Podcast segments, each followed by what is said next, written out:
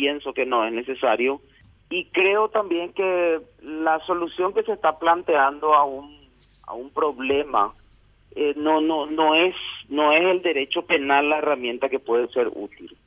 Porque si lo que se plantea es proteger el derecho de las personas o garantizar el derecho de las personas al libre tránsito, eh, el derecho penal no puede dar solución a eso, porque el derecho penal se utiliza cuando el hecho ya ocurrió. Entonces, no, no se va a poder garantizar con el Código Penal eso. hoy en día, tanto la Constitución como la Ley Orgánica Policial tienen ya la solución para eso, que es la prevención. Y eso se, funciona a partir del actuar de la policía. Y la policía no necesita ninguna ley para hacer eso.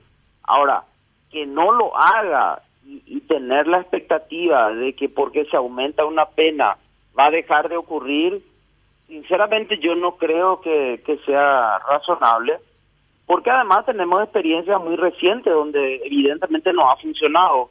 No funcionó con el secuestro, no funcionó con el abuso sexual en niños, no funcionó con el feminicidio. Entonces, no creo que funcione tampoco ahora, ¿verdad?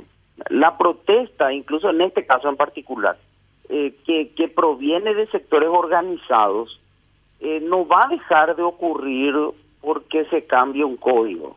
O sea, la, la, protesta por los conflictos, sea por la motivación que fuese, no es que los organizadores se sientan a leer el código penal antes de salir a la calle, no, no van a hacer eso.